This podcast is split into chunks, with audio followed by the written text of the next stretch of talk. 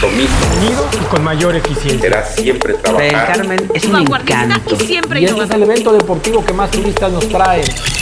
What's up, Riviera Maya? This is George Espo. Welcome to CJR News. Congratulations to everybody that is left-hander. Congratulations to all the left-handers on their day, August 13th, which is an international day promoted by Left-Handers International.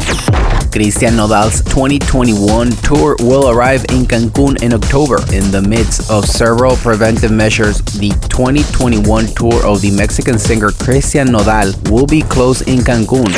Water pollution increases in Quintana Roo due to Semarnat laziness. The official Mexican standard 001 Semarnat 1996 on the discharge of treated water to the subsoil has not been updated for 25 years.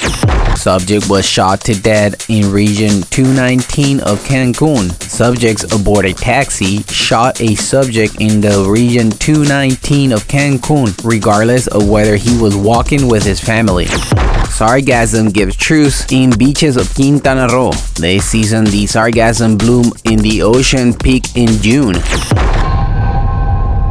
Thank you for listening, CJR News. This is George Espo. You can find me on Instagram as ESPO underscore MX. Don't forget to subscribe to our podcast on Google, Spotify, and Apple. Thank you and goodbye.